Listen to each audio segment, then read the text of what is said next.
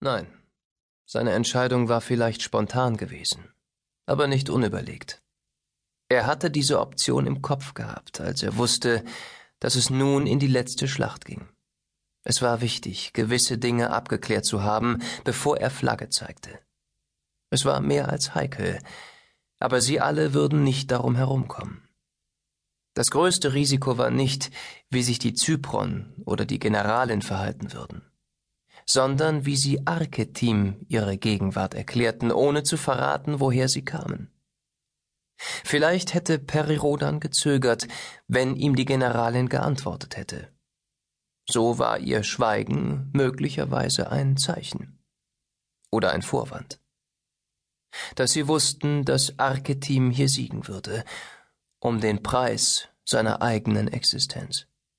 Die Spezialisten hatten schnell einen Namen für den Ort gefunden, an dem die Reise der Jules Verne und des letzten Tare-Charme-Aufgebots für den Moment geendet hatte. Hyperknoten. Dies war die eigentlich wenig spektakuläre Bezeichnung, die von da an für den 650.000 Kilometer durchmessenden Kosmos ihre Gültigkeit besaß, in dem die Schiffe der alten Völker sich neu sammelten und gliederten. Das musste sein, denn trotz der riesigen Ausmaße des Knotens, immerhin besaß er von einem Ende zum gegenüberliegenden etwa die doppelte Größe der Entfernung Erde-Mond, würde es eng werden. Perirodan und seine Berater hatten es von Anfang an geahnt. Am Ende ihres Flugs würden sie sich in einem gigantischen Aufmarschgebiet wiederfinden, in das aus mehreren Zugängen alles einfliegen würde, was von Arketim und seinen Alliierten gegen die terminale Kolonne Traitor in Marsch gesetzt werden konnte. Und es hatte bereits begonnen. An zwei entgegengesetzten Enden des Hyperknotens hatten sich regelrechte Röhren von rund 100.000 Kilometern Durchmesser geöffnet, die in unbekannte Richtungen führten. Es war logisch, dass die Flotte aus Taresham aus einer ähnlichen Röhre gekommen war. Also gab es wohl mindestens drei Zugänge zum Hyperknoten. Der Knoten selbst war von einer in ständiger Bewegung befindlichen Wandung umgeben, die ununterbrochen vibrierte, ja regelrecht zu pumpen schien wie ein auf Hochtouren arbeitendes Herz. Sie war ebenfalls tiefblau und kräuselte sich ununterbrochen, fast wie ein riesiger Organismus, der sich zusammenzog und dann wieder sprunghaft dehnte, gerade so, als müsste er gegen etwas Widerstand leisten, was ihn von außen bedrängte. War der Knoten ein Teil des Korridors der Ordnung? Rodan konnte es nicht mit Bestimmtheit sagen, glaubte es aber.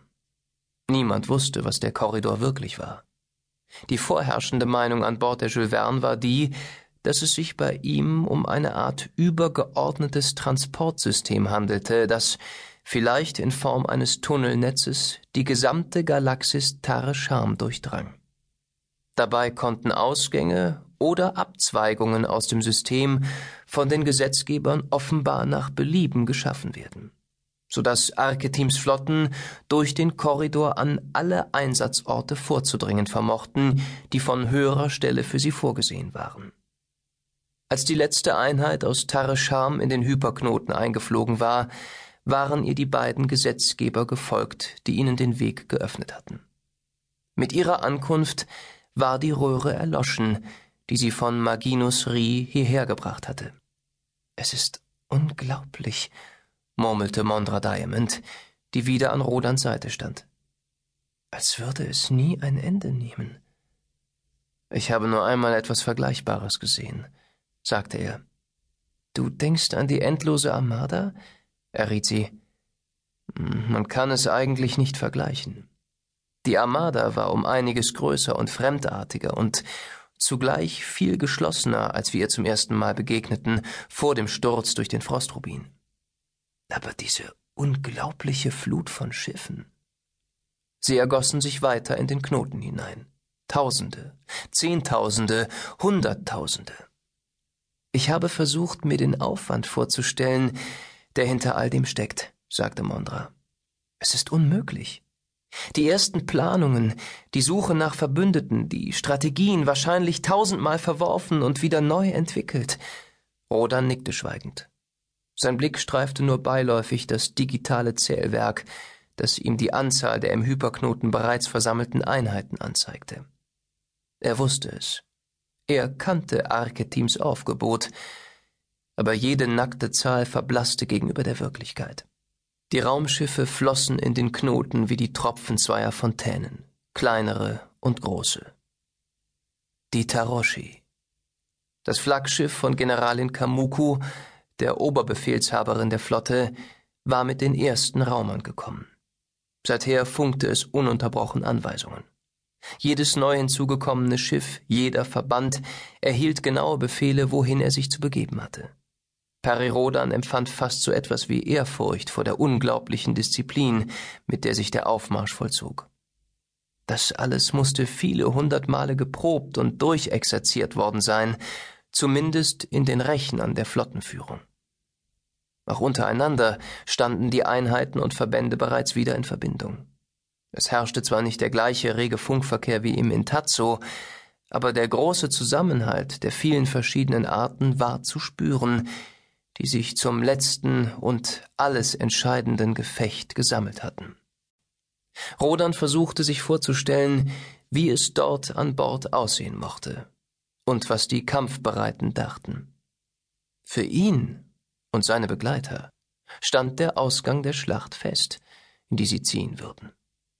Die anderen hingegen wussten es nicht. Sie waren gekommen, um zu kämpfen. Sie waren entschlossen, notfalls ihr Leben zu opfern, für ihr Volk, ihre Brüder und Schwestern und für, wie hatte er vorhin gesagt, für ein Prinzip. Sie würden für alles kämpfen, was ihnen je lieb und vertraut gewesen war. In der finalen Schlacht würde mit mehr gekämpft werden als nur mit Waffen. Aber Waffen würden sie letzten Endes entscheiden, so oder so. Immer mehr Raumschiffe strömten in den Knoten, erwartet und dirigiert von der Taroshi. Sie verteilten sich und nahmen die ihnen zugewiesenen Plätze ein, bildeten eine Art Schale um den Hyperknoten. Nur in dessen Mitte durften sie sich nicht begeben, wo ein Bereich von rund 50.000 Kilometern Durchmesser von 13 Gesetzgebern freigehalten wurde, darunter auch Chaos Tai. Die Gesetzgeber schirmten diese zentrale Zone ab und Rodan glaubte zu wissen, wofür. Denn wenn die Flut der Raumschiffe verebbt war und das letzte an seinem Platz, würde Archetim erscheinen. Der Gedanke ließ ein Fieber in dem Terraner aufsteigen. Er würde ihn endlich sehen, der ihn so lange beschäftigte. Archetim war zu einer Legende geworden, zu einem Begriff, der Ehrfurcht gebot. Es war nicht nur die Superintelligenz, die durch ihr Opfer das Chaos besiegt hatte. Es war das erhabene Bild von großen Idealen, hinter die er sich ohne zu zögern stellen konnte. Nach allem, was sie wussten, kam Archetim, der Frieden und das Glück, wie ihn in der Milchstraße die Schuhaken und andere Völker nannten, Perirodans Ziel näher, als es selbst es je gewesen war, und es, der große Gönner der Terraner, erschien gegenüber Archetim beinahe wie ein schäbiger kleiner Gaukler. Vor nahezu jeder Gefahr war es bisher geflohen oder hatte zumindest so getan und die Terraner sämtliche Kastanien aus dem Feuer holen lassen. Mehrmals hatte es ganz knapp vor der Vernichtung gestanden. Archetim dagegen. Er wagte sich dorthin, wo seine Macht gebraucht wurde. Er stand für die Prinzipien ein, die auch Rodan vertrat. War es da ein Wunder, dass der Terraner diese Superintelligenz gerne kennenlernen wollte, selbst auf die Gefahr hin, dieser dadurch den wichtigsten Teil ihrer persönlichen Zukunft zu offenbaren? Die Taroshi stand nahe an der zentralen Zone. Die Kursanweisungen, die die Jules Verne und die Pluraf von ihr erhalten hatten, wiesen exakt dorthin. Da ist etwas, hörte er Mondras Stimme wie aus großer Ferne. Erst jetzt wurde ihm bewusst, dass sie kurz fort gewesen war. Sie nickte bekräftigend. Du hast an Archetim gedacht, Perry. Das sehe ich deinen Augen an. Vielleicht brauchen wir gar nicht mehr auf ihn zu warten. Wie meinst du das? fragte er erstaunt. Möglicherweise ist er schon da. Im Zentrum des so streng abgeschirmten Hyperknotens ist etwas, Perry. Unser kantorsches Ultramesswerk ortet etwas, aber es ist zu schwach oder wird von den Impulsen des Gesetzgebers überlagert.